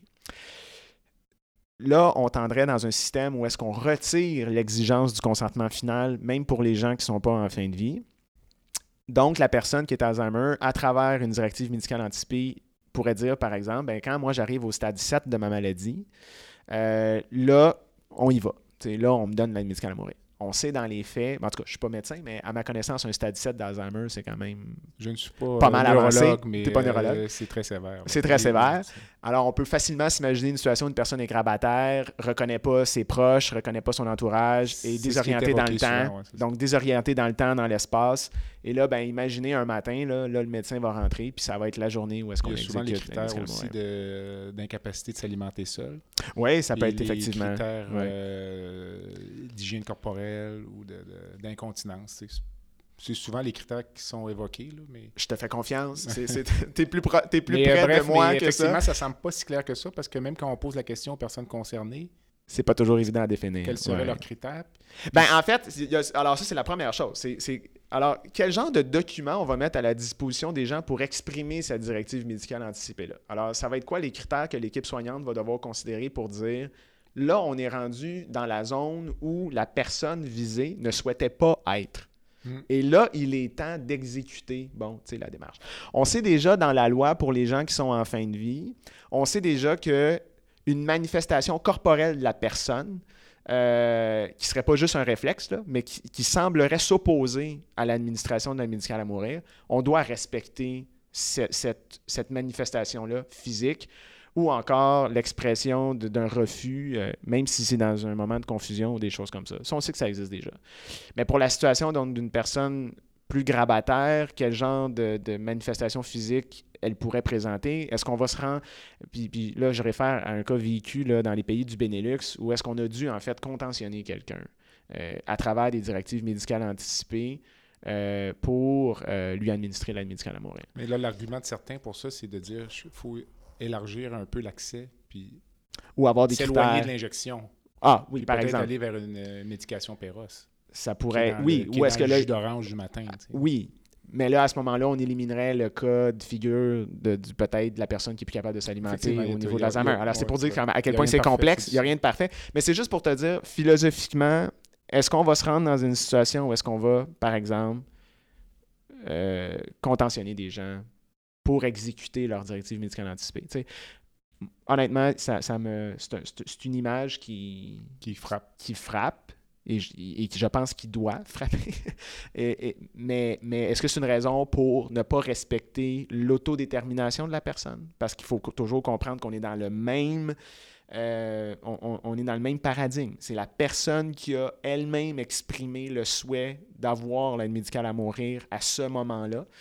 Alors ça, alors notre société va probablement arriver à la conclusion qu'il faut donner plus de poids à ça que que l'image que, que- que je dresse avec vous de Ouais. cette situation-là. Mais ça demeure, je pense, quelque chose quand même de, de troublant. Puis je voudrais pas, moi, personnellement, me retrouver dans une situation où est-ce que je, où est-ce que je dois vivre ça avec un proche de décider moi-même quand est-ce qu'on tire la plug. quand Ouais, On le fait déjà pour les respirateurs, on le fait déjà. Puis tu vas me dire c'est la même chose, ça, on- pour Ben, l'alimentation. je l'ai dit tout à l'heure, mais je, On je, ne- répète. je ne le dirai pas Non, c'est ça. cinq fois. Non, j'ai compris que c'est là que c'est là que tu peux aller facilement, mais mais c'est mais on comprend quand même que Ouais. c'est ça, c'est une situation. Tu parlais tout à l'heure de l'image de la balance en justice. Ouais. Ben, J'ai l'impression qu'il y a beaucoup de gens qui, qui ont plus l'image du, du lièvre et la tortue. en ce sens La que, tortue est dans le système. ben, vraisemblablement, Ouais, euh, ou, ah, peut-être pas peut-être pas la bonne image, mais euh, dans ce sens qu'il y a une urgence là, de la part euh, des gens, comme je pense à Mme de Mo- Sandra de Montigny, encore une fois, elle, il y a une urgence réelle, Ouais. puis elle a peur que ça n'aboutisse pas avant qu'elle arrive à la fin de son parcours. C'est légitime comme crainte. Puis elle se fait répondre par les euh, parlementaires, notamment. Là, Ouais. Ben, écoutez, il faut prendre, prendre le temps. faut prendre le temps. là. Ouais. Donc, euh, comment. euh, Moi, comment écoute, tu- spontanément, ce que je peux te ça? dire là-dessus, c'est que il est clair que pour une très rare fois, dans les derniers mois, les dernières années, le système judiciaire a été de loin beaucoup plus rapide, je pense, que l'évolution de la société sur ces questions-là, y compris l'évolution même que les médecins pouvaient avoir de cette pratique-là. Euh, dans, la, dans, ma pratique en exemption constitutionnelle, j'ai parlé à une panoplie d'acteurs, de médecins, de responsables des GIS, euh, donc des groupes interdisciplinaires de soutien dans les différents établissements, qui, à l'évidence, ne maîtrisaient pas les, les nouvelles règles euh, euh, qui étaient déployées par les différentes législations ou les différents jugements qui ont été rendus. Et, et- et même qui pouvaient présenter certains malaises, là, juste donner de l'aide médicale à mourir chez une clientèle qui n'était pas en fin de vie, déjà là, on perd des joueurs. En termes de médecins qui acceptent d'en donner de l'aide médicale à mourir. Donc, peut-être que c'est quelque chose que tu pourras vérifier Mm. avec ceux qui en font. là. Mais la vérité, c'est qu'il y a beaucoup plus de médecins qui étaient prêts à répondre présent pour donner de l'aide médicale à mourir chez des gens qui ont des pronostics sombres que des médecins qui sont prêts à le faire dans des situations donc, où les gens ne sont pas en fin de vie. Mhm. De la même façon que ça ne se bousculera pas au portillon pour donner de l'aide médicale à mourir pour la santé mentale. Les enfants? Les enfants encore moins. OK? Donc, alors, on sait donc que dans les faits, là, le cadre normatif en ce moment progresse beaucoup plus rapidement. Je pense que le corps médical ou même la Donc, société la en tortue général. a mis le turbo. Ben, en tout cas, ouais, je pense que c'est une tortue avec des roquettes sur sa carapace. là. Mais euh, pour garder l'image, euh, mais je peux comprendre par ailleurs les gens qui sont en ce moment pris dans des situations où est-ce que pour des considérations de ménagement ou de, de, de soi-disant réflexion sociale sur la question, on ne donne pas l'accès, par exemple, à, à la situation de Mme de Montigny, alors que les ordres professionnels semblent être en phase avec cette possibilité-là. Est-ce euh, est-ce que Mme de Montigny pourrait aller devant le tribunal? C'est une question vraiment technique Oui. actuellement pour Très bien, elle pourrait très bien le faire. dans OK. le but de dire qu'on va respecter ces directives Oui. médicales anticipées dans Oui. 5 ans ou Oui. 10 ans? C'est quel- donc, c'est-à-dire d'invalider le critère du consentement final pour avoir accès à l'aide médicale. Elle Donc, pourrait faire de l'exercice. Absolument. Donc, le- le- il, il- il s'agirait donc de déposer une demande introductive d'instance dans laquelle on allègue que l'exigence du consentement final pour les gens qui sont dans une trajectoire qui ne correspond pas à une fin de vie est inconstitutionnelle. À ce moment-là, il faudrait faire la démonstration, puis c'est nous qui aurions le faire d'autres preuves, de convaincre le tribunal que, ça que, ce critère-là porte atteinte à ses droits fondamentaux. Et ça, c'est rare qu'on garantit des choses comme avocat, puis je ne le ferai pas plus aujourd'hui. Mais je suis très à l'aise de dire qu'on aurait énormément de chances de convaincre le tribunal que cette interdiction-là, dans les faits, porte atteinte à ses droits. Un coup que ce critère-là est rencontré, il faudra donc avoir un autre débat qui est celui de savoir si cette, ce critère-là, là, cette, cette atteinte-là, est-ce que ça se justifie dans une société libre et démocratique? Donc, est-ce que les gens vulnérables qu'on cherche à protéger hein, euh, euh, sont davantage protégés par ce consentement, par l'exigence de ce consentement-là, euh, que, que, que si, par exemple, on enlève le consentement final. Alors, il y aurait un débat où est-ce que là, on va comparer l'atteinte aux droits de madame par rapport à la nécessité de protéger les autres.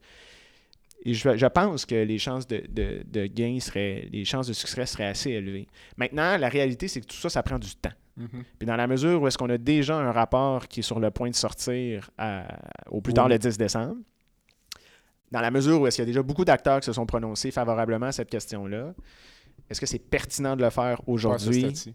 Ben, je- je- ça, c'est à chacun de décider. Ouais. Mais, mais je, je pose tout simplement la question, tu sais, à savoir jusqu'à quel point que le système judiciaire va pouvoir aller plus rapidement. Parce que là, on pourrait, on pourrait, on pourrait très bien avoir gain de cause, puis après ça, il pourrait aller aussi en appel. La chance qu'on a eue dans la Dutruchon, on n'en a pas parlé tantôt, mais c'est une décision donc qui émane uniquement de la Cour supérieure. Puis je dis uniquement là, avec des guillemets, c'est quand même euh, une instance qui est très importante dans notre société, mais qui, dans les faits, n'a pas été contestée en appel, ni Mhm. à la Cour d'appel, puis évidemment encore moins à la Cour suprême. Ce qui a d'ailleurs été reproché beaucoup au gouvernement euh, Trudeau par euh, les détracteurs. Il y a beaucoup de gens qui étaient très insatisfaits euh, du gouvernement, puis dans le ROC, là, dans, dans- dans le restant du Canada, que cette décision-là n'ait pas fait l'objet d'un appel. Certains des, des- des détracteurs, d'ailleurs, de l'aide médicale à mourir euh, disent que c'est un euphémisme d'utiliser ce terme-là. Pourquoi ne pas parler d'euthanasie euh, Ouais. Que c'est pour mettre un petit peu d'onguent sur, euh, sur la plaie ou... Ben, je suis- je suis pas un linguiste, là, mais je pense, sauf erreur, euthanasie, là, ça signifie euh, mort douce. Exact. Hein, L'étymologie, c'est mort douce en grec ou quelque chose du genre. Exactement. Dans, similaire à ça. Similaire à ça. Donc, on est dans mort douce. Alors, si on, si on se fie à cette définition-là, euh, oui, la pratique de l'aide médicale à mourir, c'est de l'euthanasie. Mais on sait aussi que c'est quand même un terme qui a été longtemps associé à, à- à peut-être quelque chose de plus sombre, plus obscur, plus euh, attentatoire, si tu veux, aux, droits de chacun. Euh, hein, une notion d'imposer l'euthanasie ou des choses comme ça. Fait que je pense que le, changement du terme euh, est- était certainement plus approprié. En fait, je vais faire une parenthèse. On ne voulait pas parler d'aide au suicide dans l'aide médicale à mourir dans la loi provinciale pour pas empiéter ses compétences fédérales. Hein? Donc, dans le code criminel, on interdit l'aide au suicide. Bon, alors au Québec, on s'est dit comment qu'on peut adopter une loi dans notre champ de compétences qui ne qui re- qui re- qui relève pas d'Ottawa. Il y avait une petite technicalité derrière ça. là. Alors, Ok. certainement. Et là, alors là, ce qu'on a dit, c'est ben, on va, on va parler d'aide médicale à mourir. Si on parle d'aide médicale à mourir, on parle de soins de santé. Et au Québec, on a la compétence de légiférer en soins de santé. OK, je comprends.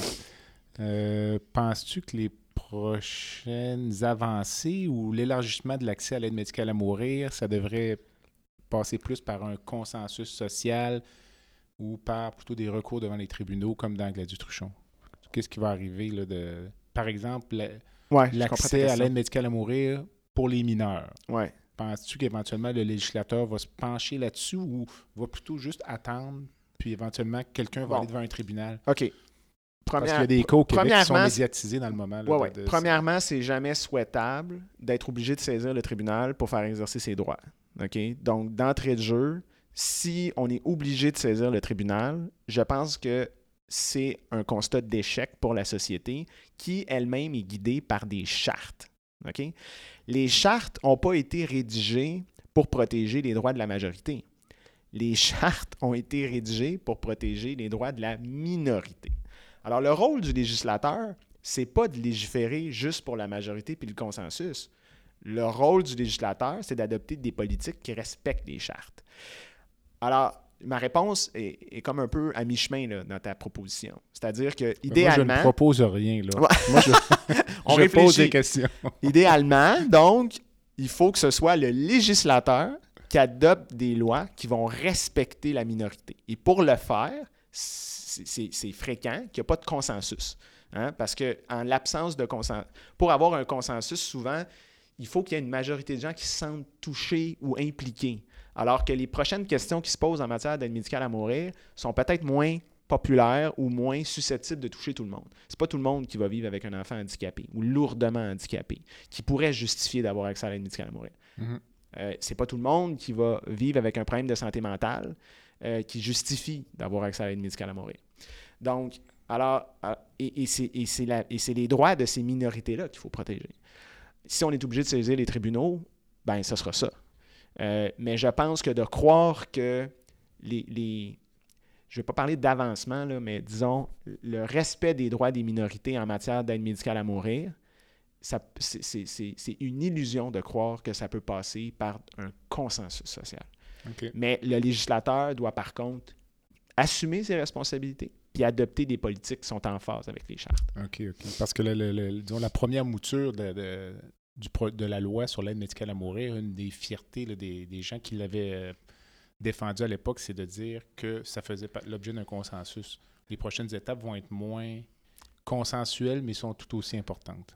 Tu résumes très bien la situation. Puis la raison pour laquelle je pense était si unanime, c'est que initialement, ça touchait littéralement tout le monde. Puis c'était facile de se projeter dans une situation où est-ce que nous-mêmes, on est atteint d'un cancer ou des proches sont atteints de cancer, ça le cancer, ça demeure la cause première d'accès à l'aide médicale à mourir. Mm-hmm. C'est des proportions qui sont effarantes. C'est du 60, je n'ai pas les chiffres en tête, mais c'est du 60-70% facile. Après ça, tu as les, problèmes cardio-respiratoires, puis après ça, tu as le neurologique. Mais le cancer, c'est la... Alors, tout le monde connaît un proche qui, qui ou a vécu soi-même une situation où est-ce qu'on est confronté à ce genre de maladie-là. Et je pense que c'était facile donc d'atteindre ce consensus-là pour ça. Mais pour le reste, effectivement, ce ne sera pas facile, le consensus. On approche euh, la fin de l'entrevue. Euh, tous les concepts de dérapage puis de pente glissante, c'est un peu évacué dans le moment. les gens ont moins peur que de ça? Ben, Je pense qu'on se familiarise avec la pratique. Il y a beaucoup de gens qui ont maintenant vécu des aides médicales à mourir. Donc, évidemment, par personne interposée, que ce soit des proches qui ont accompagné certaines personnes ou on s'est fait raconter des histoires d'aide médicale à mourir. Donc, il y a comme une espèce de.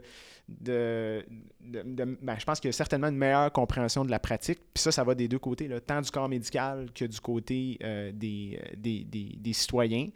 Euh, les pays du Benelux au moment où on a plaidé la Dutruchon en 2019, les données qui émanent de ces pays-là ne nous permettaient pas de conclure à la présence de dérapes alors qu'ils ont des systèmes qui sont matures, qui sont plus matures que nous dans la pratique d'aide médicale à mourir, qui datent de beaucoup plus longtemps que nous.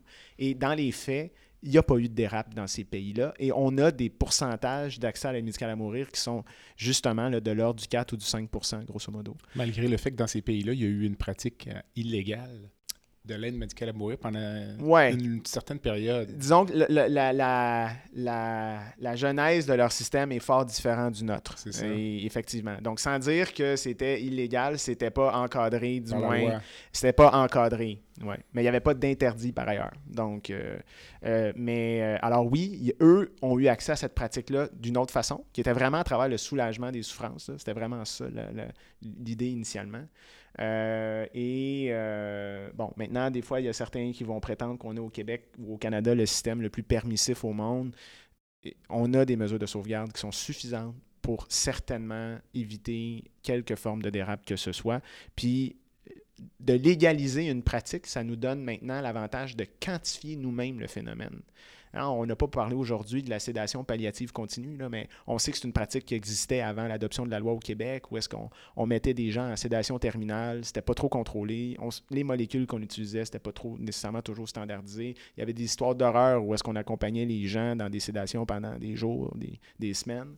Euh, mais là, on quantifie le phénomène. Puis en quantifiant le phénomène avec les formulaires, avec la rétroaction qui se fait par la Commission des soins de fin de vie, en ce moment, là, euh, depuis 2015, il n'y en a pas de dérape. Donc, euh, alors, a aucune raison qui me permet de croire ou de craindre qu'il y aura davantage de dérapes avec C7 ou avec, bon, euh, les autres changements qu'on pense euh, adopter sous peu. Il y a peut-être plus de crainte de la part des intervenants qui y ait encore un peu de, disons, des restrictions ou de la résistance même du milieu. Oui. puis même, j'ai eu une, en, en, entrevue, là, M. Rockview, qui a accompagné son père dans l'aide médicale à mourir. C'est un des prochains épisodes. Puis il racontait même que la journée venue, il s'était fait dire ben, présentez-vous à l'hôpital euh, à tel étage. Euh, puis le médecin avait dit demandez-moi. Mais le médecin avait dit mais ne dites pas pourquoi vous venez. Euh, vois-tu à quel point ça n'a pas de bon sens? Parce que ça pouvait. Ça n'a pas de bon sens? Mm. Ça n'a aucun bon sens. Que, mm. que, qu'on soit encore dans. Je ne sais pas si c'était dans les débuts, ben, peut-être en 2015. peut-être il y a trois ans de, mémoire. Mais j'ose croire que ça l'a encore changé un peu. Mais je trouve ça absolument épouvantable qu'on, soit encore obligé d'entretenir ce secret-là. Il y a quelque chose. Puis je peux comprendre pour les autres usagers, parce que des fois, il y a cette question-là qui va se poser. selon où l'aide médicale à mourir va être administrée, par respect pour les autres usagers de l'unité. comment mais là, si tu t'adresses à ben, du la personnel... des choses, c'est une chambre privée. ah, ça, c'est certain. C'est, prévu par la loi de toute façon. mais si tu t'adresses à, si tu t'adresses à un membre du personnel, il n'y a pas de raison, je pense, d'être secret par rapport à ça. C'est un non-sens. Pour moi, c'est un non-sens. Mais c'est pour moi, effectivement. Euh, c'est pas mal la, la fin de l'entrevue, Jean-François. Euh, il y a une petite section baguette magique à l'entrevue. Baguette magique, c'est bon. Alors, euh, si tu pouvais changer instantanément une chose dans le système de, de santé vi- vis-à-vis ou en relation avec l'aide médicale à mourir, ce serait quoi? Moi, écoute, mon expérience sur les exemptions constitutionnelles de, de, de l'hiver, en tout cas de l'année 2020-2021, là, c- j'ai été absolument catastrophé de voir à quel point il semblait y avoir une méconnaissance des règles sur le terrain. Et alors, j'aurais le goût de te dire que de mon point de vue, là, parce que évidemment, je ne donne pas la médicale à mourir, puis, mais de mon point de vue, ce serait d'insuffler une bonne dose de connaissances judiciaires, puis des règles, une mise à jour, là, une mise à jour 2.0, 2.0, je sais pas quoi, pour s'assurer que tout le monde est à la même page, puis tous les intervenants comprennent c'est quoi les règles actuelles, pour éviter autant que possible les, les, euh, les obstacles. Euh, parce qu'il n'est pas normal que, euh, au point où on en est avec ce système-là, qu'on se fasse encore solliciter parce qu'il y a des difficultés d'accès euh, pour, des, pour des, des mauvaises interprétations ou pour des mauvaises connaissances en lien avec euh, le C'est sûr que mécanisme les obstacles qui relèvent de méconnaissance, c'est une chose. Les obstacles qui relèvent de préjugés, c'est plus autre. difficile à combattre. Absolument. Puis ça, puis ça, par contre, je, moi, ça, je me fais aussi un, un- un- un- un défenseur de, de ces règles-là, puis de ces principes-là. L'autonomie professionnelle continue d'exister. Les professionnels ne sont pas obligés de participer à ça si ça va à l'encontre de leurs valeurs. Il faut respecter ça. Mais, mais informer les gens de leurs droits, puis de s'assurer que ces droits-là sont respectés, ça, pour moi, c'est non négociable. Puis, peu importe les valeurs des gens, soit dit en passant. Si tu pouvais rencontrer une personne dans le monde, vivante ou décédée, pour prendre euh, un café ou un verre d'eau, un verre, Un verre. euh, une, pe- une personne du monde vivant? non décédée? vivante ou décédée. Ah bon. Euh, Écoute, j'aurais le goût de commencer. Bon, on va- t'en une quelques-unes. Premièrement, décédé, là, il faudrait absolument rencontrer Sue Rodriguez. Il faudrait rencontrer Sue Rodriguez pour lui dire que son débat initial de 93, ben, elle l'a gagné. Ça a été long, mais elle l'a gagné. Ça, pour moi, ce serait quelque chose d'important. Euh, par rapport à mes intérêts personnels, moi, c'est- vous qui est vivant, moi, j'ai une fascination pour l'espace, honnêtement. Fait que, comme David Saint-Jacques qui a été récemment là, dans, l'espace, je voudrais bien prendre un verre avec lui pour qu'il m'explique comment ça a été. Super. C'est deux excellents choix. Donc, euh, as-tu une cause qui tient à cœur, euh, un organisme que tu supportes, que tu aimerais nous présenter? Euh, Une cause qui me tient à cœur beaucoup, c'est quand même la situation des personnes euh, qui souffrent de sclérose en plaques. Donc, j'ai été indi- indirectement touché dans ma famille, des proches, puis dans les exemptions constitutionnelles. J'ai quand, même accompagné plusieurs personnes qui avaient la sclérose. Donc, je te dirais spontanément la, Société canadienne de sclérose en plaques. Je pense que la recherche, je pense qu'on est peut-être sur le point de finir par trouver des façons de faire pour rendre le quotidien de ces gens-là plus, euh, plus agréable. Donc, euh, vraiment, ouais, ce serait ça. Donc, euh, en fin d'entrevue, avant de nous quitter, as-tu une dernière pensée sur l'aide médicale à mourir? Un, Je pense un que c'est. take-home message? Ouais, un take-home message. Ben, écoute, je pense qu'on a fait des pas de géant en très peu de temps sur ce dossier-là. Euh, je suis quand même agréablement surpris de voir, malgré tout ce que j'ai pu dire là, dans, l'entrevue, qu'il y a quand même une certaine adhésion au, concept. Euh, malgré, c'est pas parfait, il y a des choses à changer. Euh, Puis ça va peut-être pas assez vite pour certains, mais il faut quand même garder à l'esprit que, euh, euh, six ans, c'était une pratique qui n'existait pas. là. Donc, d'arriver au point où on en est aujourd'hui, euh, je suis très fier, en fait, d'être citoyen d'une société comme celle-là, où est-ce qu'on a, on a pris ce débat-là à bras de corps, qu'on a mis de côté euh, euh, peut-être certains enjeux ou des valeurs, puis pour arriver à un consensus comme celui-là, ça demeure quand même impressionnant et il faut quand même être vigilant. Puis la question du consentement reste au cœur de tout le processus. Puis je serai le premier à, m'objecter ou à émettre de sérieuses réserves la journée où est-ce qu'il n'y aura plus du tout de consentement, que ce soit un consentement à travers des directives médicales anticipées ou n'importe quel autre consentement. À partir du moment qu'on retire la notion du consentement dans la pratique, euh, là, je commencerai à être inquiet. Alors, merci. Ceci conclut mon entretien avec Maître Jean-François Leroux, qui est avocat spécialisé en droit médical. Cet entretien fait partie d'une série sur l'aide médicale à mourir que je vous invite à écouter à la recherche, Madame Marianne Gagné. Alors, Jean-François, merci. Merci à toi. Bonne, bonne fin de journée. Oui, pareillement, au plaisir. Alors, j'invite tous les auditeurs à écouter les autres épisodes de la série sur l'aide médicale à mourir et les autres épisodes du balado.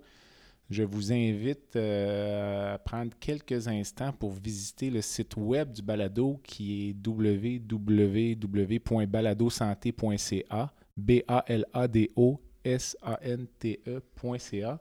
Vous pouvez vous abonner au site web pour euh, recevoir les courriels qui annoncent les épisodes suivants. Vous pouvez m'envoyer un message, suggérer des invités. Et je fais également appel aux commanditaires qui aimeraient s'associer à cette activité. En attendant, je suis Jean-Pierre Gagné. Vous avez écouté La santé au-delà des mots. À bientôt.